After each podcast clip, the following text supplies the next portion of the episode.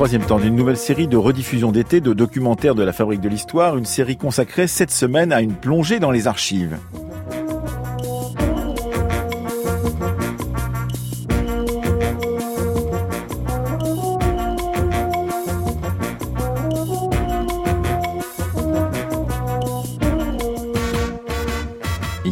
Documentaire de Séverine Yattard et Séverine Cassard parlait des archives écrites qui témoignaient de l'enfermement et de la détention en asile d'un jeune homme dans la France de la fin du 19e siècle et du début du 20e siècle. Aujourd'hui, il sera encore question de détention, mais d'archives sonores à propos du procès de Rivonia qui s'est tenu à Pretoria entre novembre 1963 et juin 1964 et dans lequel Nelson Mandela et sept de ses camarades de l'ANC furent condamnés à la prison à perpétuité. Ce procès a été enregistré et les enregistrements ont été récemment restaurés et à l'occasion d'un colloque organisé à Johannesburg par l'IFAS Recherche, Victor Massé de l'Épinay est allé interroger celles et ceux qui ont permis l'exhumation de ces archives sonores et également leur restauration. Que faire ensuite avec cette masse de documentation? Comment l'inventorier? Comment la restaurer? Comment la société sud-africaine peut-elle percevoir aujourd'hui ce moment clé de son histoire? Ou encore quelles pistes de recherche ces archives ouvrent-elles pour les chercheurs et les historiens? C'est ce que raconte ce documentaire jusqu'à 10 heures ce matin avec les témoignages de Razia Salé, de Sarah Bruchhausen, d'Agnès Magnin, de Nour Niftagodine, de Henri Chamou, de Quentin Geffroy et de Nkwezi Langouza. C'est jusqu'à 10h ce matin. Les archives du procès de Rivonia, un passé à écouter, une histoire à écrire, des mémoires à réconcilier de Victor Massé de l'Épinay et de Anne Fleury.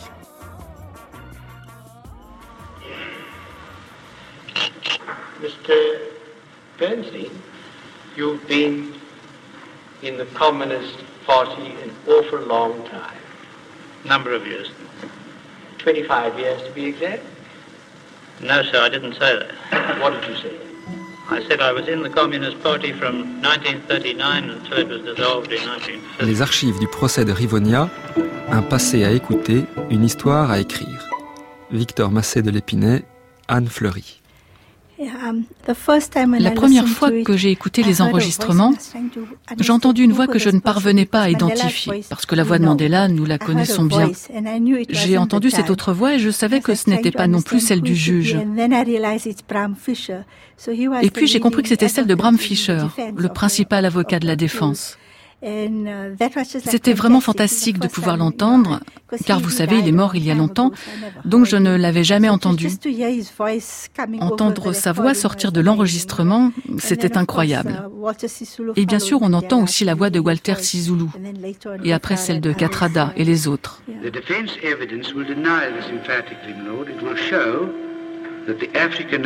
Congress is a broad national movement all classes of Africans within its ranks, and having the aim of achieving equal political rights for all South Africans.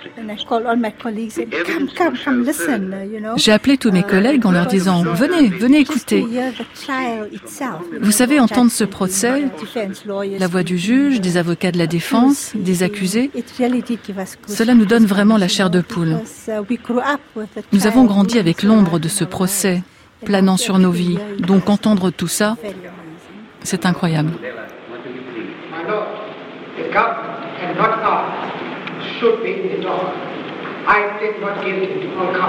Yes. Walter what I, I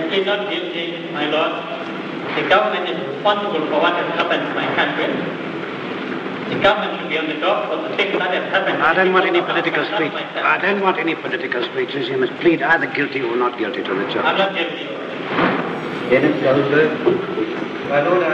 Le procès de Rivonia s'est tenu à Pretoria entre novembre 1963 et juin 1964. Sur le banc des accusés, Nelson Mandela et neuf de ses camarades du Congrès national africain, le principal parti d'opposition au régime d'apartheid, déclaré hors la loi depuis 1960. Huit d'entre eux furent condamnés à la prison à perpétuité. La redécouverte, la numérisation et la restauration des enregistrements sonores de ces sept mois d'audience constituent pour l'Afrique du Sud et les Sud-Africains un événement historique. Radzia Saleh est archiviste à la Fondation Nelson Mandela à Johannesburg, où elle nous accueille ce 26 septembre 2018 pour une cérémonie officielle de présentation de ses archives restaurées. We would like to welcome and acknowledge those who have traveled from far to be here today, particularly our French partners. Cette soirée marque aussi l'ouverture d'un colloque Écoutez le procès de Rivonia, tribunaux, archives et mouvements de libération, organisé par l'Institut français d'Afrique du Sud et l'Université du Witwatersrand. It is through access, dialogue and imagination that we can build a future that builds on our past. Once again, welcome to the foundation and thank you very much for being here this evening.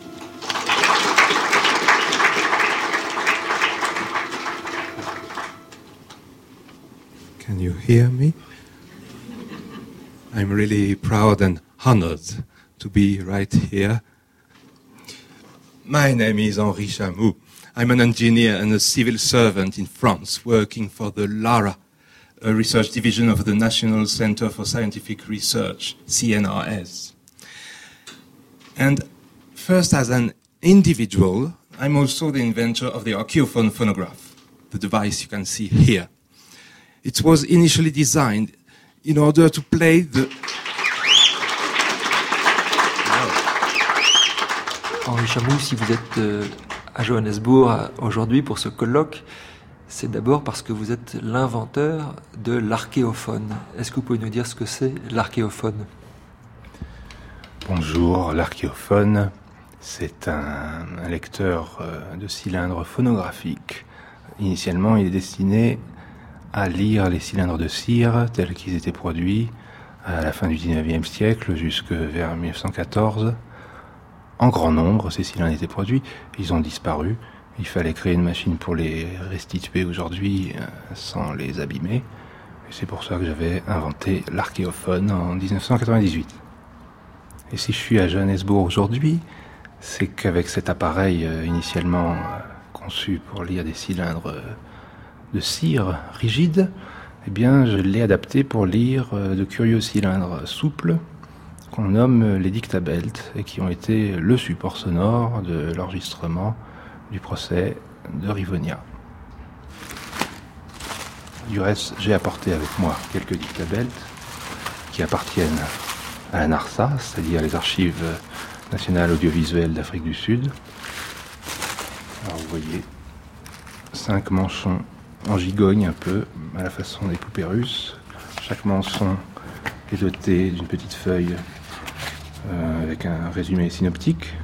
J'ai là dans les mains donc Raid versus Raid. Il s'agit donc d'un divorce enregistré sur 5 dictabelts d'à peu près 20 minutes de durée chacun. Voilà des manchons souples qui étaient destinés à être lus entre deux rouleaux tendus et mis en rotation à la façon de ce qu'on voit sur une ponceuse à bande, voilà, pour parler très prosaïquement. Gerrit Wagener travaille à la NARSA, les archives nationales sud-africaines. Dans le système judiciaire sud-africain, tous les procès étaient enregistrés. L'enjeu de la transparence était important. Il fallait que chacun puisse avoir accès au tribunal et à ses enregistrements. Dans les années 60, on utilisait des dictaphones qui enregistraient sur des dictabelts. Mais il y avait certains procès, comme celui de Rivonia, que l'on jugeait trop sensible pour être directement transférés aux archives. Le ministère de la Justice a donc conservé à part ces enregistrements. Et c'est seulement en 1996, quand la nouvelle loi sur les archives publiques a été adoptée, que les archives nationales ont pu récupérer l'enregistrement de ce procès auprès du ministère de la Justice. Et entre 1996, quand ces archives ont été remises aux nouvelles archives nationales, et le moment où ces archives ont été sorties pour être peut-être numérisées, qu'est-ce qu'on en a fait? Quand nous avons récupéré les cartons concernant le procès de Rivonia, nous avons remarqué que la plupart des archives écrites avaient disparu. Il y avait des manques énormes dans les dossiers. Et parce que la technologie des dictabells était devenue obsolète, on ne s'est pas préoccupé des archives sonores. Quelques années plus tard, nous avons découvert un ensemble presque complet de dictabells. Et bien sûr, ça nous a semblait important de restaurer autant que possible ces enregistrements du procès. Mais ce qu'on a du mal à imaginer ou à concevoir, c'est que euh, ces enregistrements sur dictable qui ne sont pas si vieux, euh, on est perdu toute possibilité de les écouter avant votre adaptation de l'archéophone. Alors on pourrait toujours les écouter sur un appareil de l'époque. D'ailleurs ça a été fait pour quelques-uns des dictabeltes du procès de Rivonia. Mais évidemment c'est un peu hasardeux, les machines d'époque tombent en panne, les machines d'époque euh, sont finalement préjudiciables au support sonore. Et c'est d'ailleurs une règle générale. C'est aussi vrai que pour le cylindre de cire. On n'aurait pas idée de jouer un document d'archive sur une, une, machine de l'époque. Euh, je parle du phonographe à cylindre pour le coup, qui exercerait une pression considérable euh, de la pointe de lecture sur le sillon. Eh bien, dans le cas du dictabelt, il en va de même.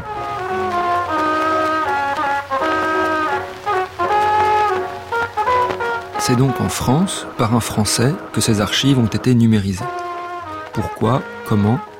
Agnès Magnien, directrice des collections à l'Institut national de l'audiovisuel. Ça a commencé en 2012 euh, lors d'un séminaire que l'INA a organisé euh, au Cap euh, autour du traitement des archives audiovisuelles, où des premiers contacts ont donc été pris par les archives nationales sud-africaines, via aussi euh, l'Institut français pour euh, soumettre une problématique qu'ils avaient, à savoir euh, comment rendre accessibles ces fameux supports de dictabelt et notamment ces supports du procès de Rivonia, mais il y en a, des, des, dizaines de milliers. En 2013, a été signé au Quai d'Orsay à Paris un accord visant à la numérisation, la restauration, la formation euh, des Sud-Africains au traitement de ces archives et à la valorisation du fonds. Euh, les premiers dictabels sont arrivés euh, à l'INA, donc à Brie-sur-Marne en 2014, et ont commencé donc d'être traités grâce notamment au partenariat avec le CNRS, donc le laboratoire du LARA, de l'ENS de Lyon et Henri Chamou. Donc numérisation, restauration euh, nouvel accord en 2016 sur la formation, très important puisqu'il s'agissait non pas qu'une institution française prenne en charge d'un bout à l'autre le traitement d'archives euh, du patrimoine sud-africain, mais il s'agissait maintenant de transmettre un savoir-faire et que ensuite les archives nationales puissent poursuivre le traitement de et la mise en accès de, ces dictabeltes. Thank you so much patience. This evening is a bittersweet celebration, but a celebration nonetheless. La soirée se poursuit à la Nelson Mandela Foundation. L'INA, la NARSA, l'ambassade de France, le Department of Arts and Culture, tout le monde est remercié, le protocole est respecté, puis on invite le public à prendre la parole. And very importantly, um, we're going to be able to hear from you, the audience, about um, the significance of this process and what it means to you. Thank you so much, Sumaya. Please introduce yourself if you can do so. Um, Merci à la Fondation Nelson Mandela et à toutes les personnes présentes.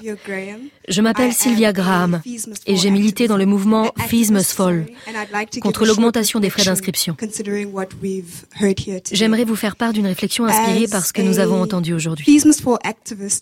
En tant que militante du mouvement Fees Must Fall, j'ai essayé de réfléchir aux actions que nous avons menées en tant qu'étudiants et au désir de révolte qui nous animait en 2015 et 2016. J'ai essayé de pousser plus loin ma pensée pour comprendre les extrémités auxquelles nous en sommes arrivés pour nous faire entendre. Jamais je n'aurais imaginé que dans un pays démocratique, je ferais l'expérience d'une balle de caoutchouc me perçant la peau ni celle de la fumée âcre des gaz lacrymogènes qui m'étouffent et m'aveuglent. Jamais je n'aurais imaginé me trouver un jour dans un tribunal, désigné comme l'accusé numéro un. Ces expériences, je les avais seulement vues dans des documentaires, lues dans des textes et des livres, entendues dans les histoires que m'ont racontées mes parents et mes grands-parents. Tout cela parce que moi et d'autres camarades, nous nous battions pour un idéal en lequel nous croyons. Nous avons été et nous continuons d'être désignés comme des délinquants criminels. Simplement parce que nous réclamons l'accès à une chose aussi fondamentale que l'éducation, quelque chose qui nous définit et nous construit en tant que peuple. Écouter le procès de Rivonia nous permet de réfléchir de manière critique en tant que peuple, de mesurer le chemin que nous avons parcouru, de rendre compte des avancées mais aussi des retours en arrière, et de reconnaître les sacrifices consentis par ceux qui nous précèdent. Comme cela a été dit plus tôt, il me paraît important de nous appuyer sur ce passé pour rendre le futur meilleur.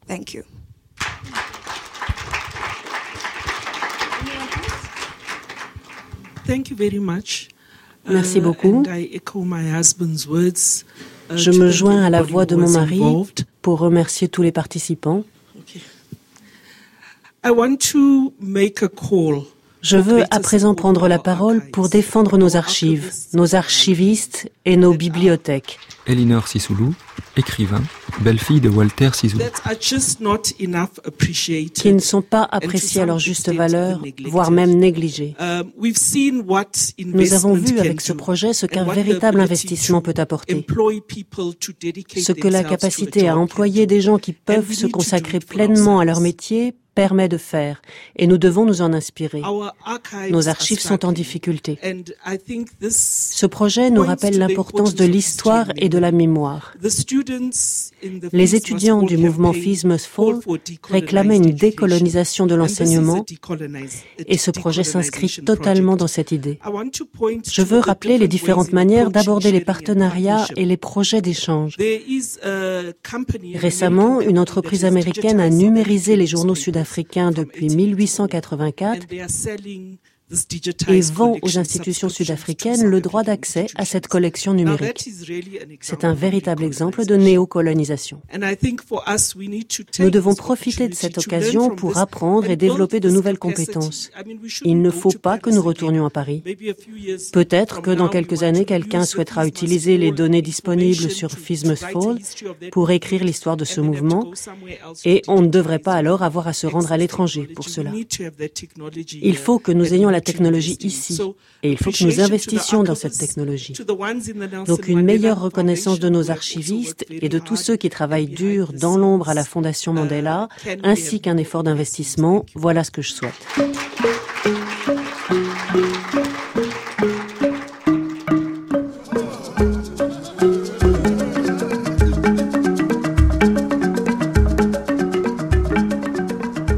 Ces archives suscitent donc des discussions. Nous en aurons d'autres exemples pendant ces quelques jours à Johannesburg.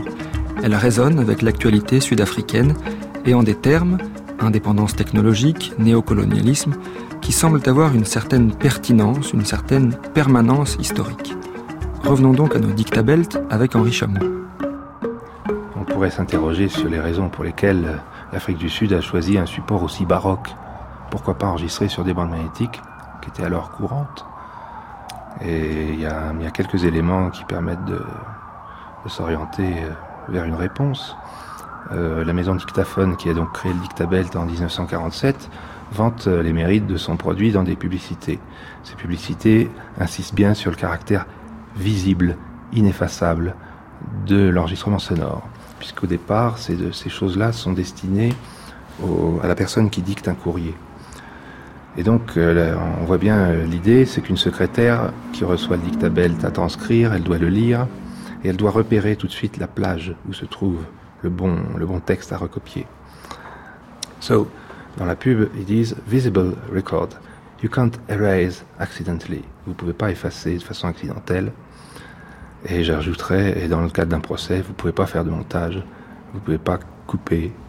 Là, vous avez un truc complet, absolu. Et dans la pratique, il semblerait que l'État de Virginie aux États-Unis ait été parmi les premiers à s'équiper pour l'enregistrement sonore de procès avec de, matériel dictabelt. Alors pourquoi en Afrique du Sud? Il faut réécouter le procès pour entendre au moins 200 fois le mot communisme, pour comprendre que c'est peut-être là un intérêt pour les États-Unis d'équiper, d'équiper le gouvernement d'apartheid de tout le matériel nécessaire pour continuer sa, chasse. Il y a une résolution de l'ONU qui dit euh, ce procès est inique, il faut l'arrêter tout de suite. Et une dizaine de pays euh, s'étaient abstenus, dont la France et les États-Unis. Voilà. Est-ce vous que l'on désigne parfois par la lettre K? On ne m'appelle jamais Karl. Jamais Non, je ne connais personne qui m'appelle ainsi. Connaissez-vous quelqu'un que l'on désignerait par l'initiale K? Oui. Qui? Monsieur Khrouchtchev.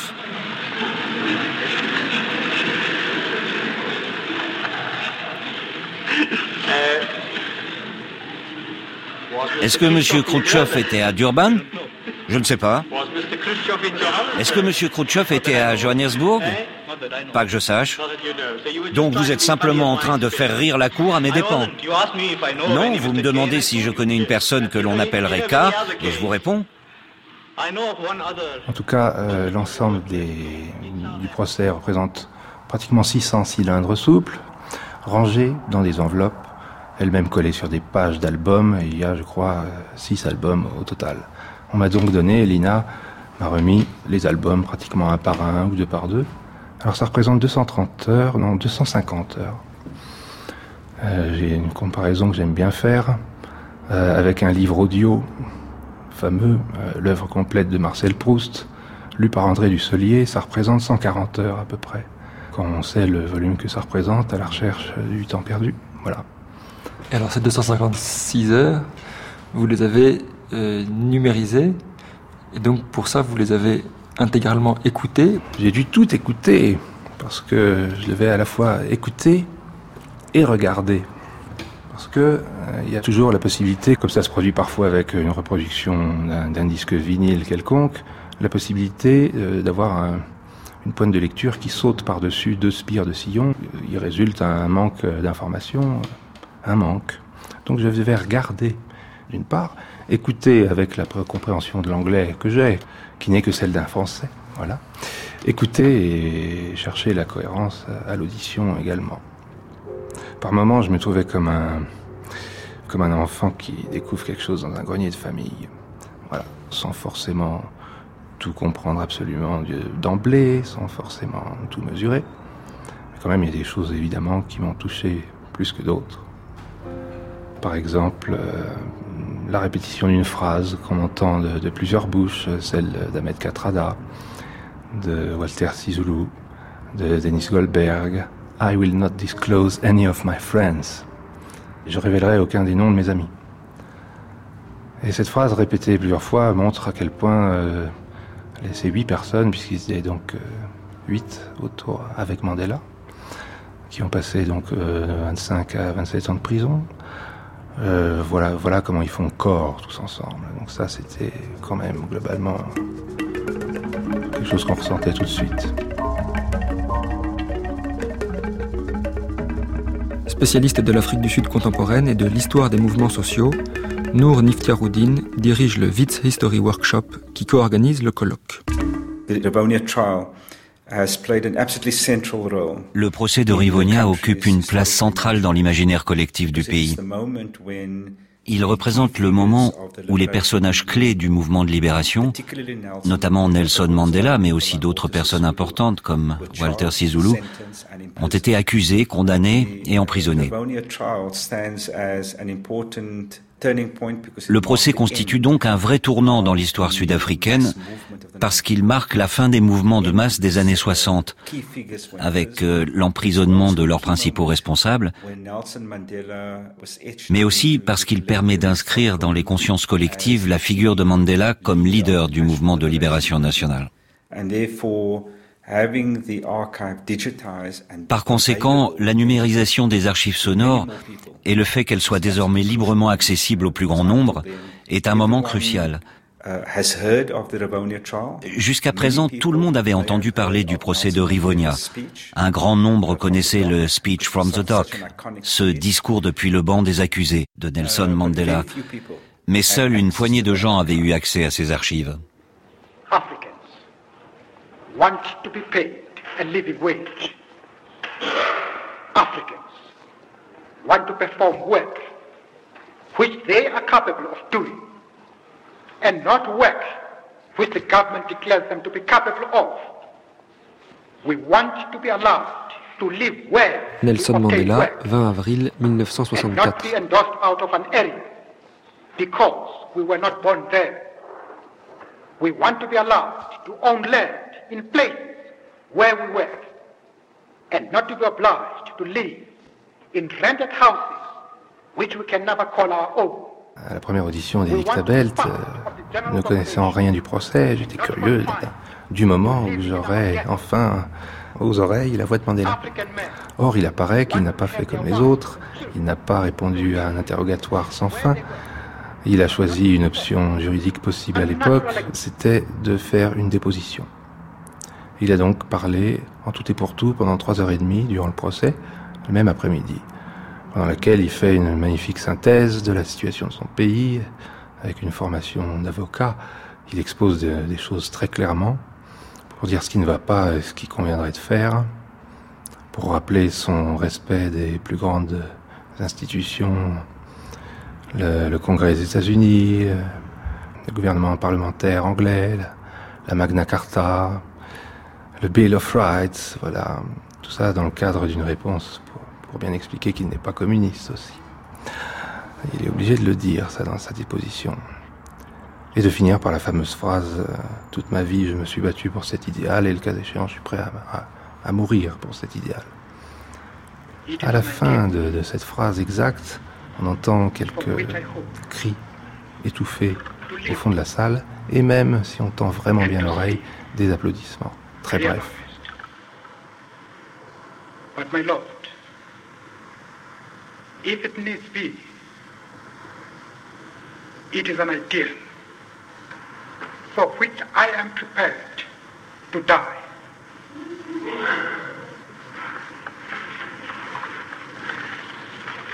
Yes, Call accused number two, Walter Sisulu.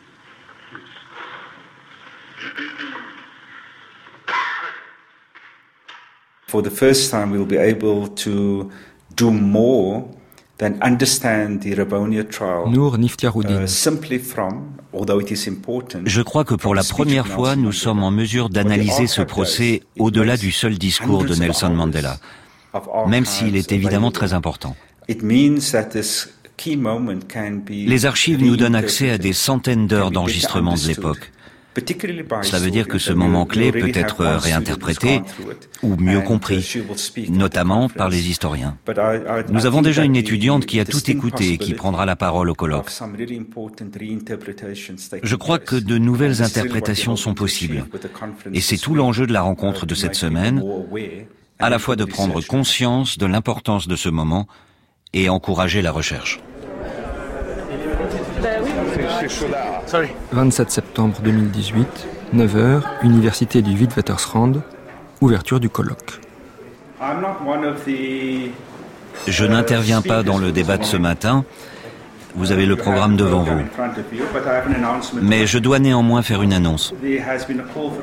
Ce matin, les étudiants ont demandé une fermeture de l'université.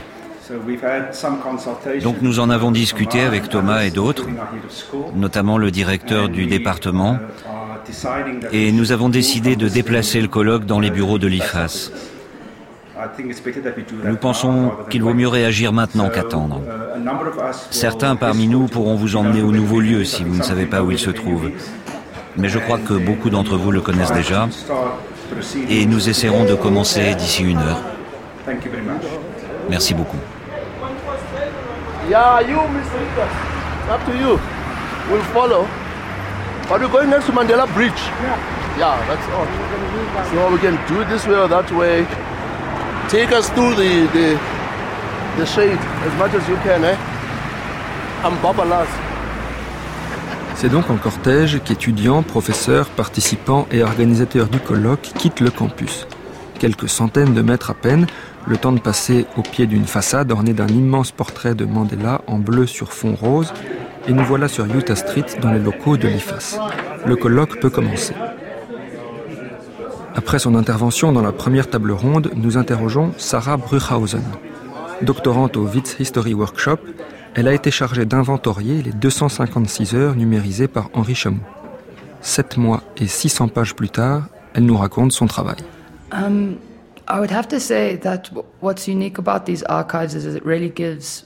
Je dirais que ce qui rend ces archives vraiment uniques, c'est qu'elles rendent compte de ce que j'appelle la politique quotidienne du procès de Rivonia. La prise de son obéit à un protocole tellement précis.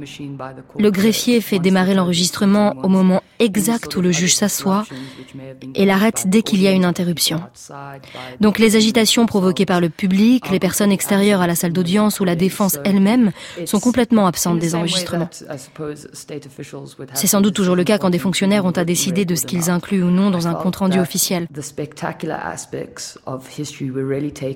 Mais ici, ce sont vraiment les aspects les plus spectaculaires de l'histoire qui ont été enlevés, pour ne laisser que les procédures les plus banales, répétitive du procès. Pour moi qui ne suis ni juriste ni historienne du droit, c'était au départ assez déroutant, voire difficile de trouver un intérêt à ces discussions. Mais rapidement, dès que je me suis plongée dans les enregistrements, la subtilité des intonations, la manière dont une question est subrepticement posée différemment, ou l'abandon du titre de quelqu'un, me sont apparus. Par exemple, après la révocation du premier acte d'accusation, le juge n'appelle plus le procureur Dr Utah, mais simplement Monsieur Utah. Et ce non-respect manifeste marque la dissociation à ce moment de la Cour et de l'État. Um, Donc pour moi, les dictabelts ouvrent de nouvelles pistes pour appréhender la politique quotidienne et son importance. Ils nous permettent pas seulement de comprendre ce moment historique, mais plus généralement le fonctionnement même de la politique.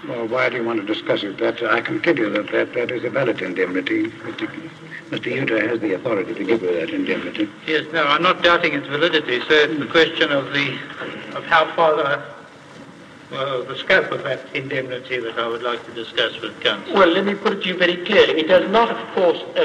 est-ce que les journaux, à l'époque, euh, rendaient compte de ce procès Et est-ce qu'il y a un travail qui peut être mené de comparaison entre ce qui a vraiment été dit dans euh, le tribunal et ce que les journaux rapportaient à l'époque. oui, c'est tout à fait intéressant. En fait, c'est même uh, devenu un enjeu du procès. Bram Fisher porte ainsi à l'attention du juge différents articles de journaux tirés par exemple du Transvaleur, qui donnent le nom des témoins à huis clos, au lieu d'en faire mention en tant que Monsieur X ou Monsieur Y. Leurs témoignages sont par ailleurs présentés comme des faits établis, approuvé par la Cour, alors que le jugement n'a pas encore été prononcé. De plus, on trouve dans la littérature consacrée à ce procès un consensus autour de l'idée que les journaux étaient majoritairement hostiles aux prévenus. Et c'est seulement après le Speech from the Dock, la plaidoirie de Mandela, que s'ouvre brièvement un nouveau cycle médiatique et que le vent commence à tourner en faveur des accusés, au moins dans les opinions exprimées par la communauté blanche. Mais cette littérature ne considère qu'un prisme très réduit de la presse disponible à l'époque et n'approfondit pas vraiment le rôle des autres journaux, notamment les publications plus radicales ou clandestines, éditées par le mouvement de libération nationale. Je crois qu'il y a là matière à faire des comparaisons intéressantes.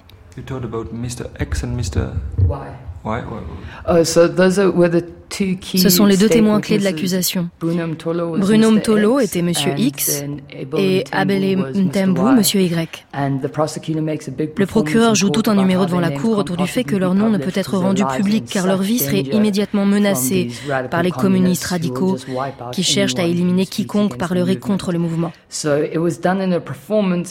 fait partie de la performance, bien sûr. Mais en même temps, tout le monde s'accorde désormais pour dire que Percy Utah était en contact permanent avec la presse. Je pense qu'il faisait surtout cela pour impressionner la Cour et mettre l'accent sur la menace potentielle que représentaient ces hommes qui siégeaient calmement et humblement sur le banc d'accusation. Les présenter au contraire comme de dangereux agitateurs il voulait montrer que les témoins cherchaient avant tout à se protéger contre ces hommes qui n'agissaient que par ambition personnelle, prêts à sacrifier tout le monde sur l'autel de leur appétit politique.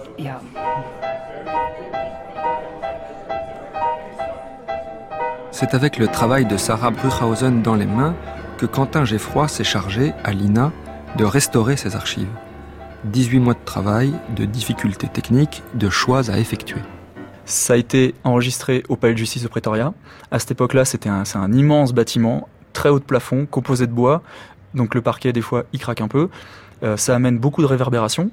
Euh, et en plus, certains personnages du procès utilisent cette réverbération-là pour vraiment mettre en scène leurs accusations, type bah, Percy Goutard, c'est l'exemple même de, de, mise en scène des accusations, et il utilise vraiment tous ses talents d'orateur pour... il utilise toute la salle, en fait, pour qu'il soit bien audible par tout le monde. Euh, et donc ça, du coup, la réverbération, c'est euh, un des éléments à essayer de conserver le plus possible. The outbuildings were occupied, amongst others, by Nelson Mandela, accused number one, who went under the assumed name of David, Walter Sisulu, accused number two, who likewise assumed another name, Allah, and Ahmed Mohammed Kassadra, accused number five, et le problème, c'est que si on décide d'atténuer un peu le souffle, le souffle il est bon sur toutes les, sur toutes les plages de fréquence, mais il y a vraiment une zone où la réverbération se, se manifeste plus que dans d'autres. Et si on décide de dessouffler cette partie-là, on enlève la réverbération. Donc on enlève l'effet de salle. justement, vous évoquez les, conditions d'enregistrement. Est-ce qu'en écoutant ces archives, euh, les archives brutes, vous avez réussi à comprendre exactement comment ce procès avait été enregistré techniquement? Alors, on a très peu de connaissances sur comment c'était dans la salle. Parce qu'en fait, il n'y a aucun film et très très peu de photos, voire aucune photo qui n'a été prise pendant le procès. Donc, on peut penser que, évidemment, le témoin, enfin les témoins plutôt, avaient un micro pour eux le président juge Curtis Devet avait lui aussi un micro. À la table des avocats, il devait y avoir un, voire deux micros, parce que c'était quand même des équipes d'avocats, ils étaient plusieurs. Euh, donc on entend souvent des bruits de manipulation de micro, les gens qui se passent le micro, juste par un son monophonique en fait. On, arrive à avoir une, perspective de son absolument incroyable, parce qu'on entend une salle qui est reprise uniquement par les microphones du premier plan. Le premier plan, on va dire, c'est Curtis Devet, Percy Guttard et, euh, et le témoin ou les accusés.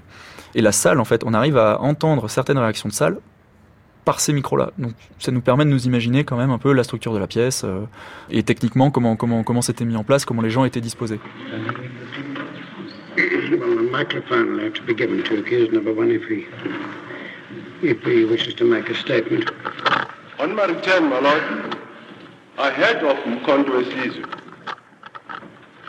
Quand on restaure des archives comme celle-là, à quel euh, problématiques euh, spécifiques Est-ce qu'on se heurte Vous avez parlé de l'authenticité des archives, euh, Quentin Geffroy. Est-ce qu'il y a d'autres problèmes, euh, des problèmes peut-être aussi culturels il y, a, toutes sortes de langues qui étaient parlées par exemple dans ce procès.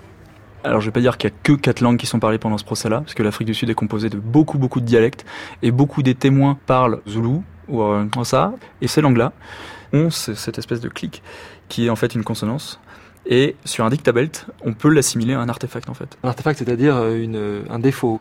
Ça peut être considéré comme un défaut. Des petits clics ou des petits crackles qu'on peut entendre des fois dans, le, dans les aigus, c'est juste le vieillissement du support. Et si on décide de l'atténuer, on risque de tronquer un mot en fait, on risque de tronquer une syllabe. Donc il faut vraiment faire attention quand euh, un témoin zoulou ou mantou est en train de parler. Ce qui est très intéressant, c'est que les, ces personnes-là, ces témoins-là ou ces accusés-là, ne sont jamais repris par un microphone. Et du coup, on aura toujours la version de l'interprète qui fera une traduction en anglais. Les autres langues principalement du coup parlées pendant le procès, donc c'est l'anglais. Mais parfois, il y a des, témoins qui viennent, notamment les agents de ce qu'ils appelaient la Special Branch. La Special Branch, c'est la police politique de l'époque, qui viennent et eux, c'est euh, ils ne parlent quasiment que Afrikaans. Et en fait, on s'aperçoit que le procureur général et le président se mettent à parler Afrikaans avec eux. Mais alors, par contre, là, il y a une traduction qui est faite également en anglais pour l'audience. On l'entend, elle est dans le fond de la salle, mais cette personne-là n'est pas reprise par un microphone également.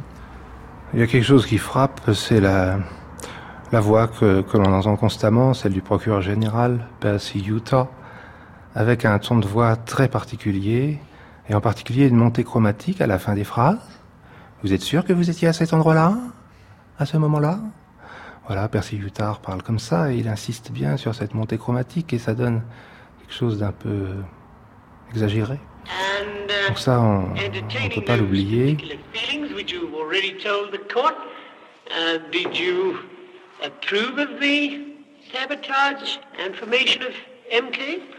Et il y a quelqu'un qui s'exprime très rarement, c'est le juge Quartus de Vette. Une voix très grave, très, très posée au contraire, qui s'exprime très rarement. On croirait entendre un juge débonnaire. En fait, euh, de fait, c'est lui qui a évité la peine de mort. aux accusés. voilà, oui, ça c'est quelque chose qui frappe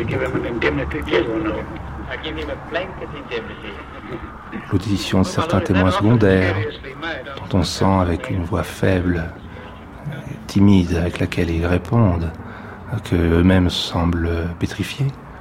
Je parle, j'évoque tel paysan qui s'exprime en langue zosa, par exemple, qui est traduit à la volée puisqu'il y a un interprète dans la salle. Eh bien, on voit bien qu'avec sa petite voix, qu'il a peur, tout simplement, comme s'il était lui-même euh, parmi les accusés. Ou encore euh, Catrada lorsqu'il évoque euh, sa jeunesse et sa visite en Europe. Et je me propose de vous le faire entendre ici. Vous déclarez être né à Schweitzer Wanneke en 1929. Est-ce là que vous avez été élevé jusqu'à ce que vous entriez à l'école? Oui, votre honneur, jusqu'à mes 8 ou 9 ans. Ensuite, j'ai dû aller à Johannesburg pour l'école. Et pourquoi cela? Parce que dans les villages, il n'y avait pas d'école pour les Indiens. Et je ne pouvais aller ni à l'école européenne, ni à l'école africaine. Et en 1951 en 1951, l'association des étudiants libéraux m'a demandé de me rendre à un congrès international de la jeunesse pour les représenter. Je vois. Quel effet a produit cette visite en Europe? Un choc? Votre honneur, pour un non-européen qui vit en Afrique du Sud, aller en Europe, c'est pénétrer un nouveau monde. Ma toute première impression de l'Europe, ce fut la vision à l'aéroport de Londres d'une femme blanche nettoyant le sol.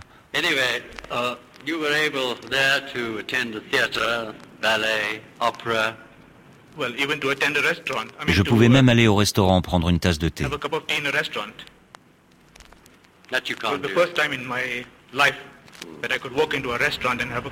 Voilà, c'était la première fois de sa vie qu'il pouvait entrer dans un restaurant pour prendre une tasse de thé à Londres.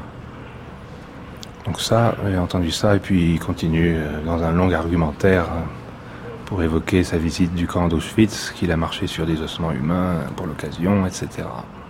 Tout ça pour dire en conclusion, I will not disclose any of my friends.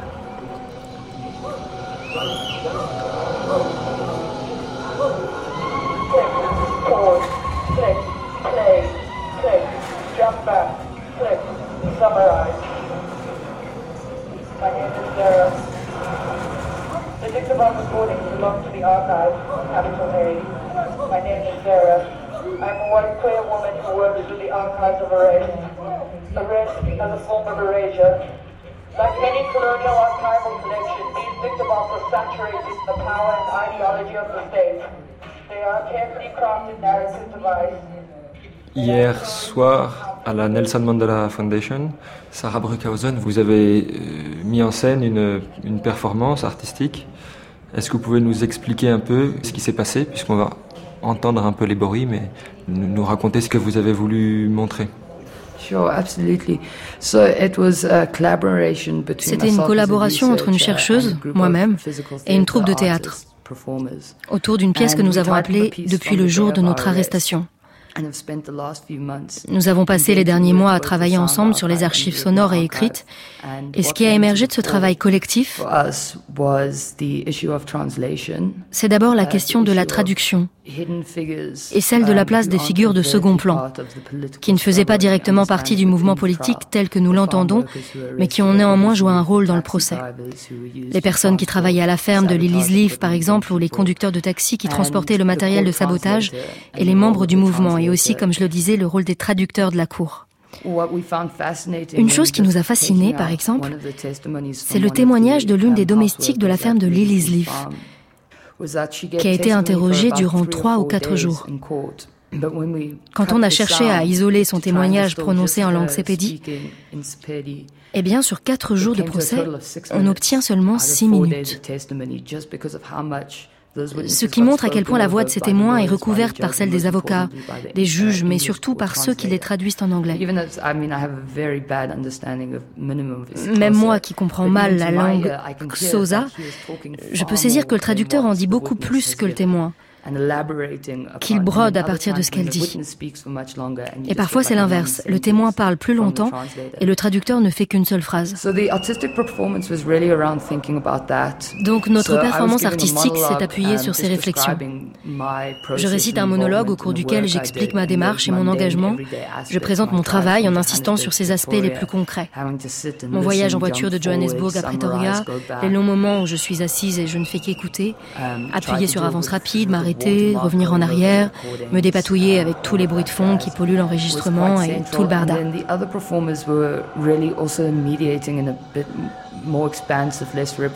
Et les autres performeurs réagissent de manière très libre à partir de ce que je dis et plus généralement à partir de l'idée d'arrestation, d'accusation. Bien entendu, leurs propres interactions avec la police durant le mouvement Fees Must Fall, bien que radicalement différentes en termes de contexte, ont nourri leur recherche de mouvement, leur tentative d'exprimer, sans mots, l'expérience même de l'arrestation que suggèrent les dictabelts. Ils ne cherchent pas à faire une représentation littérale. Dans leur démarche artistique, cela n'a pas de sens de prétendre incarner une personne du passé qui a réellement vécu. Cela paraît presque amoral. C'est vraiment une question que l'on s'est posée. Comment éviter la prétention à faire revivre la voix de ces femmes opprimées? Ce qui me paraît important, c'est que tant que je suis là, présente, que je m'expose en tant que parole située, avec les limites du langage qui sont les miennes, je ne peux plus me poser en voix d'autorité qui recouvrirait celle du passé. Je suis dans l'interprétation pure, une interprétation subjective, influencée par mes propres expériences.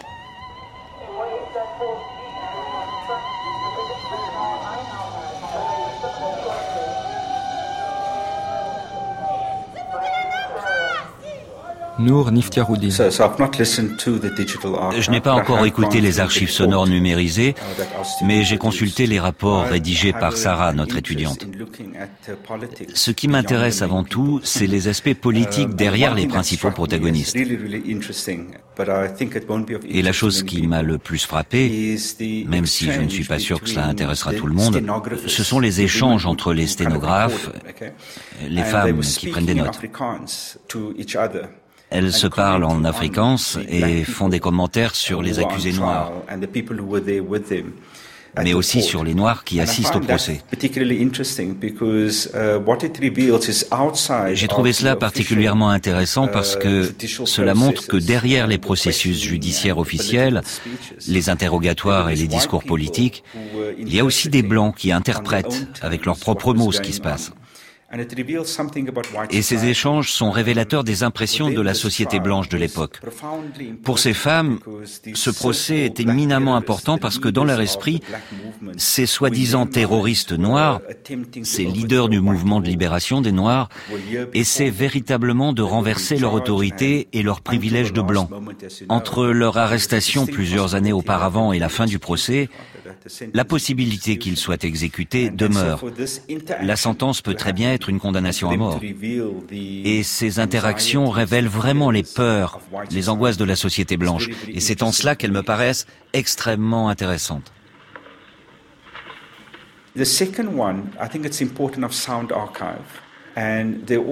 La deuxième chose qui m'a intéressé, et cela tient vraiment à la particularité des archives sonores, ce sont tous ces bruits captés par accident, notamment de la part des soutiens des accusés, et la manière dont ils interagissent avec le procès par des acclamations, par la tristesse. Ces moments d'émotion, ces moments politiques sont désormais audibles. Ils permettent de saisir la dimension dramatique du procès. Et j'espère vraiment que les historiens qui se pencheront bien entendu sur les grands moments politiques du procès s'intéresseront aussi à ce qui se passe entre les grands moments, et tiendront compte de ces dimensions quotidiennes et affectives du procès.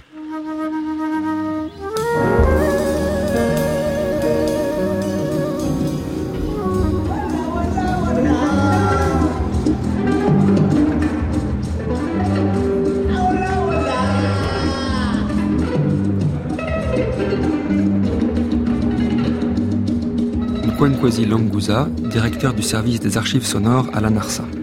There's a speech that was made by a young lady yesterday who said she was part of the Fees Must Fall movement. Une jeune femme a parlé hier disant qu'elle avait fait partie du mouvement Must Fall. Je ne sais pas si vous avez fait attention, mais elle disait que jamais elle n'aurait imaginé se retrouver à un moment de sa vie au tribunal. Une partie de ce que l'on a connu à l'époque de Mandela continue de se produire en Afrique du Sud. Tout l'enjeu du projet de numérisation est de redonner de l'espoir à l'Afrique du Sud et même ailleurs dans le monde. Uh, Personne n'est au pouvoir indéfiniment. Et peu importe ce qui arrive, nous, les Sud-Africains, nous continuerons d'avancer d'une manière ou d'une autre. Aux archives nationales, nous jouons notre rôle en rendant ces archives accessibles afin qu'elles puissent être écoutées partout. Parce que même si toutes ces histoires ont été racontées, il y a des personnes qui n'y croyaient pas. Mais maintenant, il y a une référence. On peut désormais dire, nous en avions entendu parler, nous ne pensions pas que c'était possible, mais les preuves existent. Je pense que le procès de Rivonia constitue un bon point de départ pour les nouvelles recherches.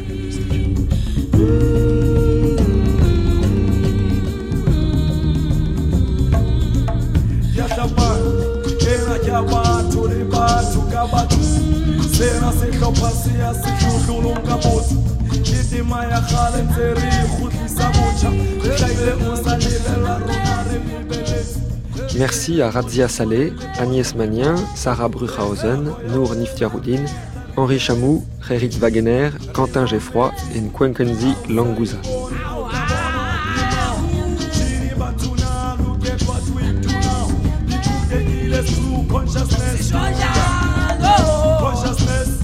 Merci également à Thomas Vernet et à toute l'équipe de l'UFAS Recherche, à Brenda Kotze des Archives nationales sud-africaines et à Brice Amourou de l'INA. Traduction lue par Mélodie Auru et Christophe Bron. Prise de son Hélène Langlois et Manu Couturier. Mixage Sébastien Royer. Les archives du procès de Rivonia, un passé à écouter, une histoire à écrire, un documentaire de Victor Massé de l'Épinay et Anne Fleury.